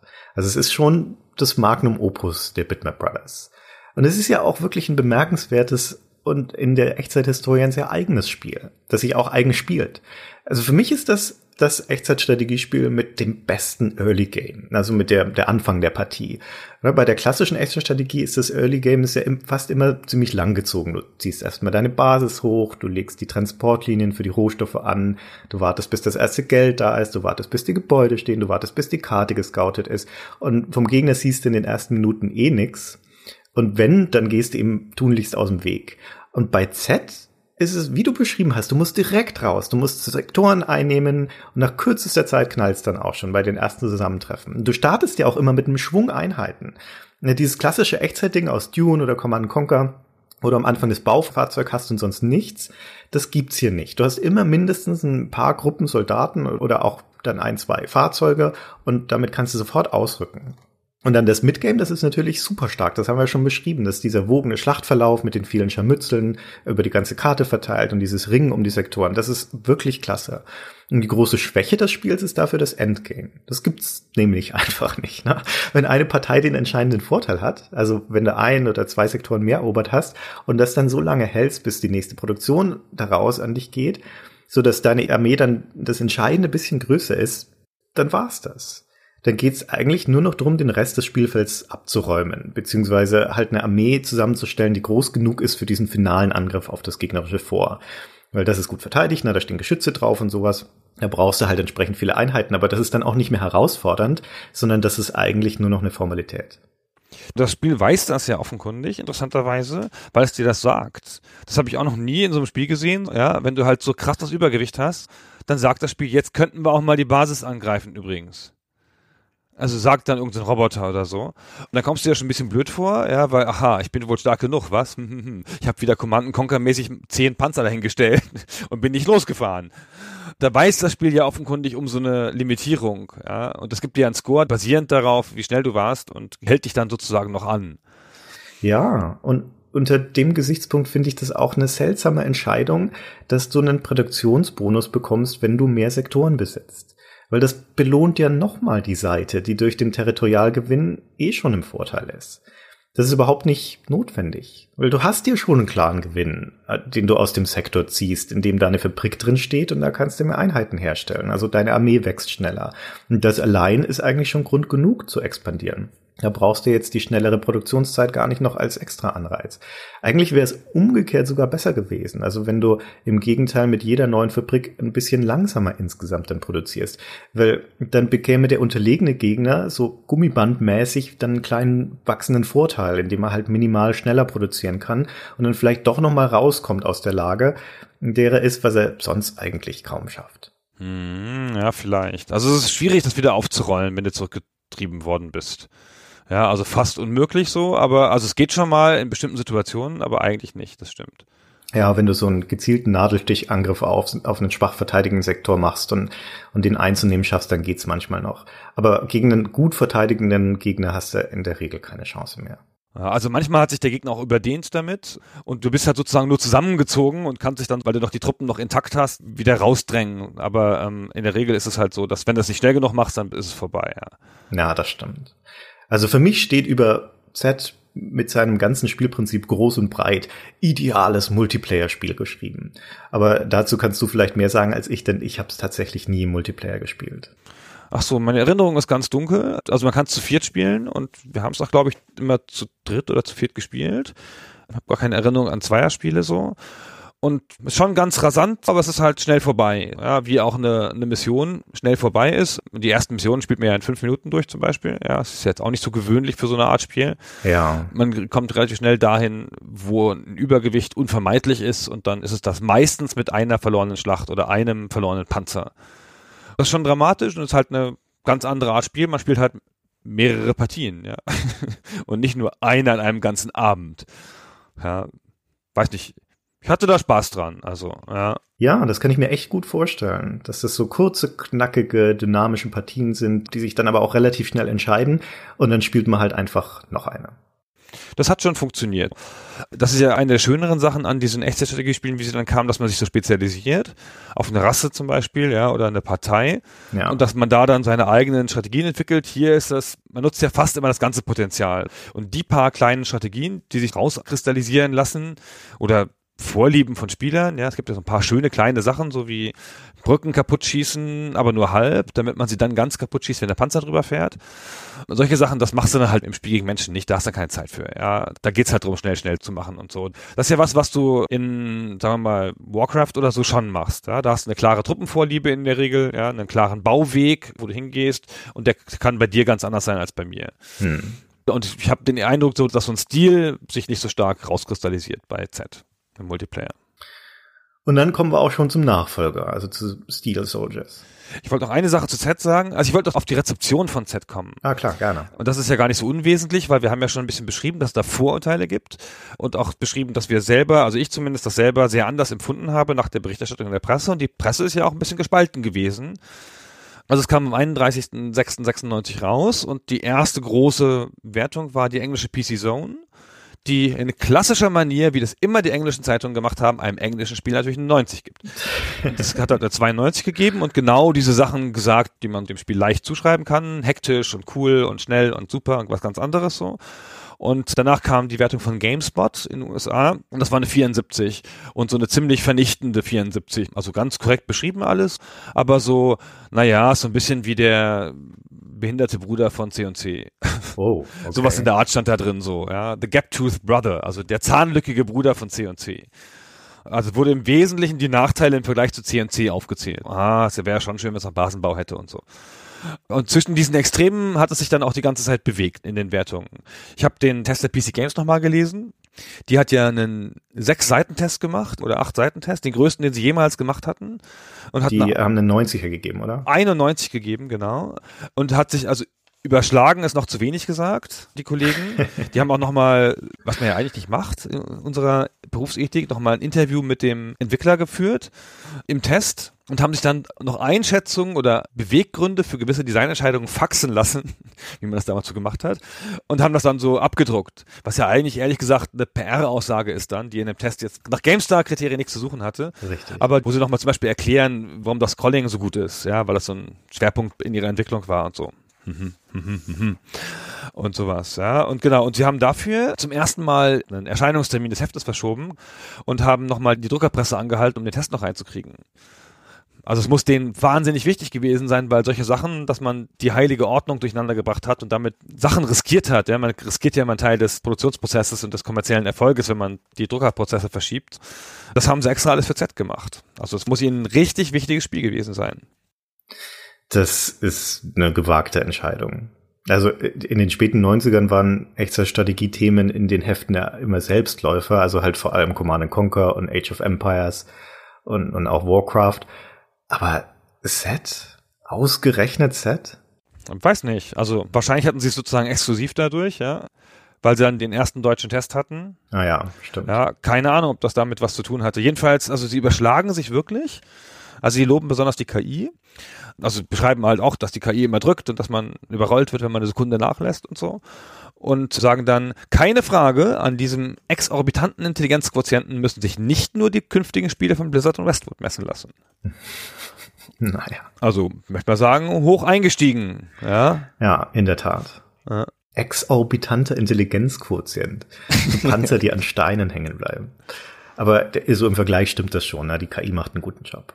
Z ist eine außergewöhnliche Herausforderung. Bereits während der ersten Levels wird man mit der Verwendung traditioneller C&C-Techniken förmlich weggeputzt. Naja, ach, naja, klar. Mit SimCity-Techniken auch. Hm, komisch. Ja, aber man muss sich schon umstellen. Also ich habe das Spiel ja nochmal neu gespielt für diesen Podcast. Das ist ja jetzt schon eine ganze Weile her, dass das rauskam. Also ich hatte da absolut keine Spielpraxis mehr. Und vorher, bevor ich angefangen habe, bin ich auf die Webseite der Bitmap Brothers gegangen. Die, die gibt's noch, die schaut auch noch genauso aus, wie Webseiten in den 90ern so ausgeschaut haben. Und da steht zu Z der Marketingtext drauf. Und einer der ersten Sätze ist, eine intuitive Bedienung, kein Grund, sich durch ein langes und langweiliges Handbuch zu arbeiten, einfach starten und losspielen. Also habe ich das genauso gemacht. Ich habe das Handbuch nicht gelesen, sondern ich habe gleich losgespielt. Und Z hat ja auch kein Tutorial oder sonst was, sondern es geht halt einfach mit der Mission 1 los. Und dann habe ich direkt auf die Fresse bekommen. Ne? Ich habe gleich die erste Mission direkt verloren. Das ist genau die Erfahrung, die man so machen möchte, wenn man ein Spiel neu beginnt. Und dann habe ich es aber so gemacht, wie du vorhin beschrieben hast. Ne? Ich habe mir also nochmal neu gestartet und habe einfach die Karte angeschaut und habe überlegt, was jetzt die ersten logischen Schritte sind und welche Sektoren ich wie einnehmen und welche Einheiten gut gegen welche anderen sind. Und dann war das ein Kinderspiel. Äh, Also diese erste Mission. Man, man findet wirklich schnell rein. Die Bedienung ist weitgehend selbsterklärend. Also vielleicht bis auf das ein bisschen eigenwillige Gruppierungssystem, wo du Rahmen ziehen musst, um Soldaten zu Gruppen zusammenzustellen. Und dann aber auch wieder Rahmen ziehen musst, um wieder Einzelsoldaten da rauszulösen aus der Gruppe. Das ist etwas seltsam. Aber das Handbuch brauchst du eigentlich wirklich nur, um zu wissen, was die Fähigkeiten dieser sechs Fußsoldatentypen sind, wie die sich unterscheiden. Die ja auch noch alle gleich aussehen und so. Ja, das ist schon ziemlich schwierig so. Aber ansonsten. Auf der Karte, ja. Ja, das Muss- sind die sich echt sehr ähnlich. Ja, musst du erstmal unterscheiden. Ja, wenn der Gegner damit ankommt, musst du erstmal gucken, wer das ist. Ja. Ich möchte noch kurz was von der Packung vorlesen, von der deutschen. Bin ja Oh ein je, großer Freund. okay. Ich habe mir es eigentlich immer vorgenommen, jedes Mal was aus der Packung vorzulesen. Ich glaube, wir machen mal eine Live-Geschichte, wo ich nur Packungstexte vorlese. Also eigentlich ist das ganz toll. Ja. Wenn du meinst. Z. Einst nur das Ende des Alphabets. Jetzt auch das Ende ihres Freundeskreises, ihres Liebeslebens und ihrer beruflichen Aufstiegschancen. Och, nee. Kracher. Oh Gott. Ja, Kracher. Und dann wundert man sich, warum sich das Spiel nicht so gut verkauft hat. Und dann kommt so ein bisschen was zum Spiel und dann endet's mit Z. Dagegen kommen andere Spiele einfach nicht an. Also, Ey, was für ein Quatsch. Aber überhaupt, ich sag's ja immer wieder und immer wieder gern. Der Name und das Packungsbild, das macht die Hälfte des Verkaufserfolgs aus. Mindestens die Hälfte. Und hier, der Name Z ist einfach scheiße. Ja, das bedeutet nichts. Das hat überhaupt keinen Bezug zum Spielinhalt. Da kann man sich nichts drunter vorstellen. Hä? Z? Das ist so eine, so eine typische Schnapsidee. So abends im Pub, so, hey, wir haben die Eier, unserem Spiel einfach nur einen Buchstaben zu geben. Wir harten Säue. Das ist ein Moment der Coolness und dann bereust es den Rest deines Lebens lang. Und das Packungsbild, das zeigt diesen Drill Sergeant Roboter, diesen Commander Sod beim Rumballern. Das ist an sich, ist das schon recht dynamisch und ganz schick. Aber es ist halt verdammt nochmal ein grauer Yankee-Roboter. Ja, das hat null Identifikationspotenzial. Was interessiert mich ein Roboter mit einem Cowboy-Hut? Und dann steht da Z drüber. Ist das der Name von dem Typen oder was? Also es ist einfach eine sehr, sehr ungünstige Kombination. ja, das stimmt. Vielleicht. Na, ich weiß nicht. Damals hat es einen Riesenhype gehabt und ich weiß nicht genau mehr, wo der herkam. Ich nehme schon an, dass es die Zeitschriften waren. Also man hat da schon drauf gewartet, das mal zu sehen. Das weiß ich noch. Ob ich das jetzt haben wollte, spezifisch so, aber ich glaube, ich habe darauf gewartet. So, weiß nicht mehr ganz genau. Es gab noch eine Konsolenversion, also eine Playstation-Version hinterher, zwei, ein Jahr später, zwei Jahre später. Eine Saturn-Version wurde gecancelt und also gab noch ein paar Versionen und die haben so 60er-Wertungen gekriegt. Und in den Texten der Konsolenfachpresse konnte man das Unverständnis lesen. Hä? Wie? Ich muss an mehreren Teilen des Bildschirms, wie soll ich da hinkommen? Was ist denn das hier? Ja. Und so viele Einheiten und ja, gut, die KI ist clever, aber pff, das ist ja vielleicht auch ein bisschen viel. Muss die so clever sein? Total nett so. Ja, also die so, hä, was ist denn das für ein Genre? Brauchen wir nicht. Geht weg. Ja, Das war vielleicht keine so schlaue Idee. nee, war nicht so eine schlaue Idee, das auf die Konsole zu bringen. Obwohl ich habe sogar noch mal die iOS-Version gespielt. Ja, ich auch. Ja, und das kann man auch ganz gut spielen. Also Ja, stimmt. konnte man keinen Rahmen ziehen, glaube ich, oder ich habe es jedenfalls nicht geschafft. Doch, doch, das kannst du. Das geht mit zwei Fingern. Das ist aber nicht intuitiv. Ich musste das auch nachlesen. Das geht aber dann ganz okay, also wenn man sich mal dran gewöhnt hat, aber also richtig intuitiv ist es, wie gesagt, nicht. Ja, also habe ich auch mit Freude gespielt. Paar Level lang. Und es gibt das Spiel auf Steam. Das ist aber eine remasterte Version, wie die iOS-Version auch. Das ist also jetzt nicht ganz das Originalspiel. Die Spielerfahrung an sich, so der Spielablauf ist schon sehr nah dran, aber es gibt ein paar Unterschiede, also andere Menüs und ein anderes Interface und höhere Auflösung. Und der größte Unterschied ist eine viel größere und detailliertere Minimap. Das gab's so im Original nicht. Die ist toll, die Minimap, weil die jeden Kampf zeigt. Also weil die alle Figuren ganz klein zeigt auf der Karte und du sofort sehen kannst, wo es brennt. Ja, Also die Minimap, die man da aufklappt in der Steam-Version, in der iOS-Version. ja. Genau. Die sind auch inhaltlich identisch, oder? Ja, ja, Also das ist vermutlich einfach eine Portierung der Steam-Version auf iOS oder andersrum. ganz bestimmt. Gut. Jedenfalls ganz erfolglos kann Z nicht gewesen sein, denn es gab ja immerhin noch einen Nachfolger namens Z Steel Soldiers. Das war wieder eine ordentliche zeitliche Lücke. Das Z kam 1996 und Steel Soldiers erst 2001, also fünf Jahre später. Und keine Ahnung, ob sie damit jetzt erst spät angefangen haben oder ob sie wieder fünf Jahre lang daran rumgewerkelt haben. Verstehe ich auch nicht. Da weiß ich jetzt viel weniger drüber über das Spiel und warum das so lange gedauert hat. Aber das war ja schon auch noch Bitmap, oder? Ja, ja, das war noch Bitmap. Das war ihr vorletztes Spiel, wenn ich das richtig im Kopf habe. Da kam danach noch dieses Weltkriegsstrategiespiel, das Frontline Command. Und das war die gleiche Engine wie Steel Soldiers. Aber das ist dann irgendwie untergegangen. Also jedenfalls habe ich da überhaupt keine Erinnerung mehr dran. Hast du das Steel Soldiers noch vor Augen? Ja, ich weiß noch, wie es aussieht. Ich habe es damals nicht gespielt und ich habe es auch jetzt für den Podcast nicht nochmal gespielt, fürchte ich. Nee, es ist halt ein auch nicht. 3D-Spiel, ja. Also richtig mit 3D-Panzern und 3D-Terrain und diesem Blick, den die 3D-Spiele haben, so über die Baumwipfel. Es ist ein vergleichsweise flaches Spiel, also man sieht nicht so ganz schräg von oben und es sieht viel mehr nach Militarismus aus und viel weniger bunt und eher wie so ein Militärspiel halt einfach, ja. Hm. Und es ist natürlich alles sehr viel detaillierter und sehr viel schwieriger zu dechiffrieren, was man da sieht und was da passiert. Und es hat schon auch noch so einen pseudo-futuristischen Look mit so grünem Hut und so. War ja eine Zeit lang so wahnsinnig modern. Zukunft ist das grüne Hut. Das grüne Hut ist die Zukunft. ja. Ja, ich fand es überhaupt nicht detaillierter. Also vielleicht die Einheiten da mit ihren Polygonmodellen. ja, die Bauwerke und so. Ja, aber die Landschaftsgrafik ist gar nicht detailliert. Die ist im Gegenteil richtig öde. Ja, die ist schlimm. Das ist eines der Dinge, die dem ersten Set so ihren Charme verliehen haben. Das ist dann direkt wieder weg. Also wenn es nur das wäre, das ist, aber das ist ja quasi der rote Faden bei Steel Soldiers. Die haben einfach alles geändert, was Set ausgemacht hat. Und das Einzige, was noch da ist, ist das Szenario mit den Robotern und Rot gegen Blau und das Sektorensystem. Aber das Spiel ist jetzt 3D. Na, damit ist der bunte, lebendige Look des ersten Teils, der ist dann schon mal weg. Und das hat jetzt eine durchgängige Story, okay, das ist nicht verkehrt. Und es hat verschiedene Missionstypen, also zum Beispiel mal für bestimmte Gebäude einnehmen oder zerstören oder einen bestimmten Punkt auf der Karte erreichen. Und es gibt nun Basisbau. Das klassische Echtzeitstrategie-Ding, das ist da jetzt drin. Da hast du einen Bauroboter, der kann Gebäude auf die Karte setzen und dann gibt es entsprechend neue Gebäudetypen, also ein Forschungslabor, ein Schildgenerator, ein Lagergebäude und so weiter. Und es gibt jetzt Ressourcenmanagement. Also die Sektoren, die man erobert, die erzeugen jetzt Geld, das heißt hier Credits, und dann investiert man das dann in Einheiten oder Gebäude oder Forschung. Und die Einheiten haben jetzt Skills und die können im Level aufsteigen und es gibt Fog of War. Im ersten Set konntest du immer die ganze Karte sehen. Ne? Du konntest ja jederzeit auch zum Gegner rüberschauen und beobachten, was der da macht. Und das kostet dich dann halt Zeit. Also in der, weil in der Zeit kannst du ja deinen Truppen keine Befehle geben. Aber das ist an sich eine ganz logische Abwägung. Also sammle ich jetzt Informationen oder handle ich bei mir? Und das ist hier jetzt dann durch den Fog of War im Prinzip weg. Und ähm, im ersten Set hast du nur Bodentruppen und wie wir schon gesagt haben, ja gar nicht sonderlich viele. Und das macht es in gewisser Weise überschaubar und gut handhabbar.